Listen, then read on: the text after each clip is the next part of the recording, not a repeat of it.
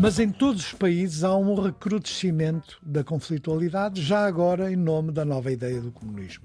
Mesmo em Portugal, que é também agravado não só pelas sequelas da guerra, mas também pela gripe pneumónica. A pandemia da gripe pneumónica que Dá um matou século. muitos milhões de pessoas na Europa e que acompanha muitas vezes também o mapa socioeconómico. Por exemplo, em Portugal, matou muita gente e eh, acompanhava a debacle dos, dos exércitos. E, portanto, 1918 é um ano terrível. Quer por causa da pandemia, quer por causa das revoluções a nível local. No caso português, a primeira greve geral é de 1918, o nascimento do Partido Comunista em 1921 e, de um modo geral, a conflitualidade política acelera-se em muitos países. Depois está na origem, quer do fascismo italiano, que é também desta época, de 1921, quer do nazismo, que é mais tardio, mas que começa a crescer também eh, a partir desta altura. Estamos com José Pacheco Pereira, hoje reconhecido como responsável pela Efêmera, o maior arquivo privado em Portugal. É um dos rostos do programa de documentário político audiovisual mais antigo do país. Foi criado por Emílio Rangel para a rádio TSF, por lá continua. Nessa altura chamava-se Flashback, agora chama-se O Princípio da Incerteza e já foi a quadratura do círculo e a circulatura do quadrado. É licenciado em Filosofia, formação académica de base, pela Faculdade de Letras da Universidade do Porto. José Pacheco Pereira é aquilo a que se pode chamar, ou foi aquilo a que se pode chamar, um resistente antifascista, porque participou na luta contra a ditadura antes do 25 de Abril, integrou organizações de inspiração maoísta, foi professor de liceu e universitário, foi deputado na Assembleia da República, no Parlamento Europeu, foi dirigente do PSD e tem uma vastíssima obra publicada. Doutor Pacheco Pereira, muito obrigada por se associar eh, e pela sua disponibilidade para o Serviço Público, o Bloco de Notas da Rádio Pública. É um programa que ajuda quem está nos últimos anos do secundário e tem exames de 12 ano, mas também quem quer saber mais. E hoje vamos querer saber mais, Dr. Pacheco Pereira, eh, sobre o pós a Revolução de Outubro, que já vimos porque é que foi em novembro e começou em fevereiro. O pós é igual, é a guerra civil. Portanto, é a guerra civil praticamente desde Murmansk, no norte, até às- à estepe asiática, na fronteira. O segundo Estado socialista da história é a Mongólia, que é uma coisa que muitas vezes as pessoas eh, se esquecem. Mas em muitas daquelas zonas da, da Ásia tinham ficado esses restos dos exércitos e, portanto, os, os bolcheviques progressivamente, no Uzbequistão, no Cáucaso, vão progressivamente dando origem, o tomando conta do poder. É uma guerra violentíssima. Em que participam ingleses, checos, há de facto uma aliança para apoiar os exércitos brancos, que depois resultou naquela imigração de um conjunto da aristocracia russa que acabou por vir a ser, ser é uma teoria, chofer de táxi em Paris, é o célebre John Chofer russo. russo. Sim. Eh, E há uma série de personagens dessa aristocracia que fugiu com os diamantes e com as joias escondidas, com os ovos de Fabergé, que eram uma joia muito, Muito cara, importante. Feita, com, com ovos de avestruz cobertos por eh, diamantes e, e por ouro e por várias coisas. Eles fugiram com esses bens e, e estabeleceram-se em vários sítios, no- nos Estados Unidos, em França, e foram um elemento ativo da vida política em muitos desses países, essencialmente organizando grupos anticomunistas. Eh, Mas foram derrotados. Há, vários, há vários períodos, há vários exércitos, há vários momentos, mas até sensivelmente 1921 e depois num período de estabilização até 1924 há uma. Há uma... Então a Revolução Russa estabiliza-se. Estabiliza-se como? O que é é? Estabiliza-se de várias maneiras. Em primeiro lugar, há uma tentativa de criar uma economia camponesa, que é a chamada NEP, a Nova Política Económica, eh, que é depois seguida por recuo em relação à NEP, porque a NEP tinha criado, de facto, camponeses ricos. É preciso também ver que dizer camponeses ricos é uma ilusão, porque, como aliás acontecia na China também, com os camponeses ricos, em alguns casos, eram ricos, tinham um carrinho de mão, não é? Sim, Estamos os a falar de gente com muito poucos meios, os chamados kulaks, no caso eh, russo. Kulaks, com capa. Com capa. Kul- Kulaks, com capa. Gulag É outra coisa, é outra coisa e é mais tardia. Embora as perseguições e, e as prisões em massa e as execuções fossem comuns desde o dia da Revolução. A Checa é o antepassado do KGB, KGB. e do, do atual E serviço. não tem nada a ver com a Checoslováquia? Não, a Checa não tem nada a ver. A Checa é a polícia política da Revolução, o Dzerzhinsky, que é o, o, o homem que a funda uh, e que a dirige e que é de uma enorme violência também, uhum. desde o início de uma enorme violência, como de alguma maneira também a violência se manifesta contra os bolcheviques. Em muitos casos, os comissários políticos eram executados é? quando eram presos e mesmo na Segunda Guerra Mundial os alemães executavam imediatamente todo o aparelho uhum. político que existia entre os uh, prisioneiros.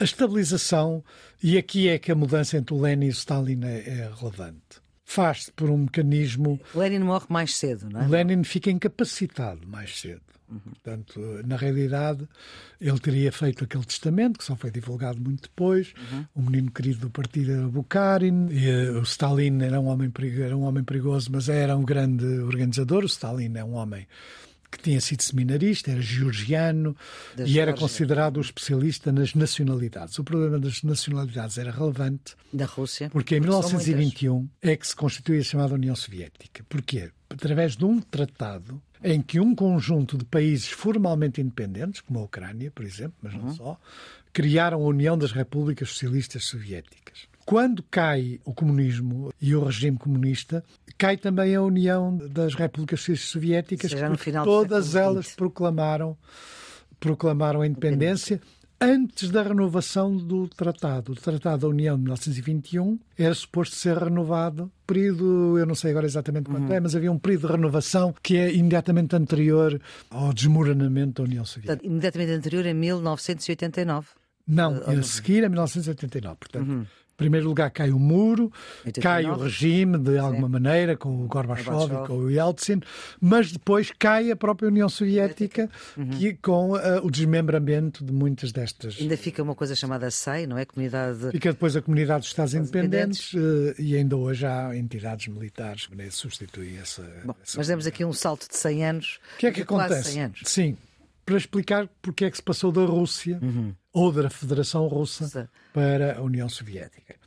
E então, com a estabilização faz-se essencialmente através de um programa de industrialização maciça, no qual a mão de obra forçada tem um papel importante. As grandes fábricas de aço, Magnitogorsk, as grandes barragens, os planos de irrigação, é um período, de facto, de industrialização maciça feita com uma enorme violência, não é? Portanto, uma parte importante dos prisioneiros daquilo que vai ser conhecido como o Gulag eram pessoas que tiveram que escavar canais, tiveram trabalhos que, forçados, em, num sistema de trabalhos forçados. Mas o Partido Comunista surge de facto, com o controle hegemónico da vida política, que também durou alguns anos a estabelecer-se. E Stalin. E esse partido nasce o Partido Comunista da União Soviética nasce. Nasce exatamente nesta época da Revolução, porque nasce essencialmente quando a Internacional Comunista, que é criada em 1918, 19, portanto em 1919 inicia-se os, os primeiros congressos. Nesse período, começa a haver a ideia de que o internacionalismo proletário se materializava para a criação de partidos comunistas em todos os países. Uhum. E esses partidos comunistas onde vinham da ala esquerda dos partidos socialistas, na maioria dos casos, não é o caso português, em que eles vieram muito mais da tradição sindicalista revolucionária e anarcossindicalista. E quando se criou o Partido Comunista da União Soviética, o Partido Comunista Russo, depois uhum. Partido Comunista Bolchevique, que ainda é o nome que é usado durante muito tempo, tornou-se de facto o, o, partido dominante que controlava todo o aparelho político e o Stalin na frente do partido uhum. começa a fazer sucessivas purgas dos seus adversários. Trotsky, em primeiro lugar. Purgas significa. Purgas aniquilar. significa meter na prisão, executar, eh, matar. exilar, matar. E, e, não apenas na Rússia, um pouco por todo o mundo. Como sabe, o Trotsky é morto no, no México, México, por agentes eh, soviéticos uh, do NKVD. Mercader. Exatamente, que tinham vindo da Guerra Civil Espanhola. Este tipo de. Isto anda tudo ligado. Anda tudo ligado. Porque isto é um acontecimento fundamental em toda a história claro do século XX. Esta estabilização dá origem, de facto, a uma ditadura completa do, do, Partido Comunista Russo, bolchevique, durante algum tempo é conhecido.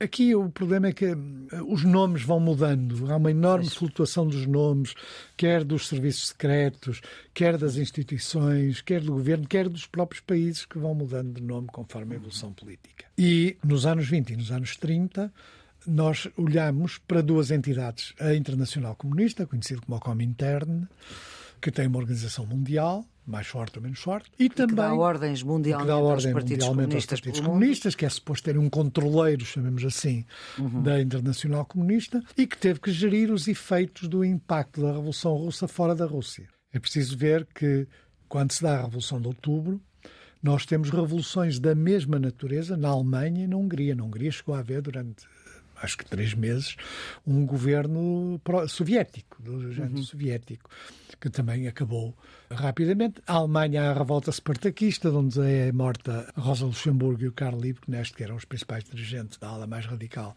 do partido, do partido Socialista, da Liga Espartaquista, e que depois vai dar origem ao Partido Comunista Alemão, uhum. que é um partido muito importante na Alemanha, dirigido por Thälmann, Ernst Thälmann, mas em todos os países há um recrudescimento da conflitualidade, já agora em nome da nova ideia do comunismo. Mesmo em Portugal, que é também agravado não só pelas sequelas da guerra, mas também pela gripe pneumónica. A pandemia da gripe pneumónica que Dá matou um muitos milhões de pessoas na Europa e que acompanha muitas vezes também o mapa socioeconómico. Uhum. Por exemplo, em Portugal, matou muita gente e uh, acompanhava a debacle dos, dos exércitos. E, portanto, 1918 é um ano terrível, quer por causa da pandemia, quer por causa das revoluções a nível local. Uhum. No caso português, a primeira greve geral é de 1918, o nascimento do Partido Comunista em 1921 e, de um modo geral, a conflitualidade política acelera-se em muitos países, depois está na origem quer do fascismo italiano, que é também desta época, de 1921, quer do nazismo, que é mais tardio, uhum. mas que começa a crescer também uh, a partir desta altura. Portanto, passou a haver uma guerra civil internacional, chamemos assim, uhum. que opunha comunistas, fiéis à tradição, mesmo que fosse nominalmente da Revolução Russa, uhum. De 1917, e os novos movimentos uh, radicais como o fascismo e o nazismo e várias variantes do mesmo tipo um pouco por toda, toda a Europa. Passou a haver, digamos assim, duas internacionais que se digladiavam e que, na verdade, conheceram apenas um pequeno período de, de não-guerra quando é assinado o Pacto Germano-Soviético, com grande surpresa de, de, de toda a gente mas que depois, evidentemente... É isso que se explica a linha uh, stalinista, digamos, do Partido Comunista Português e a linha trotskista, ou não?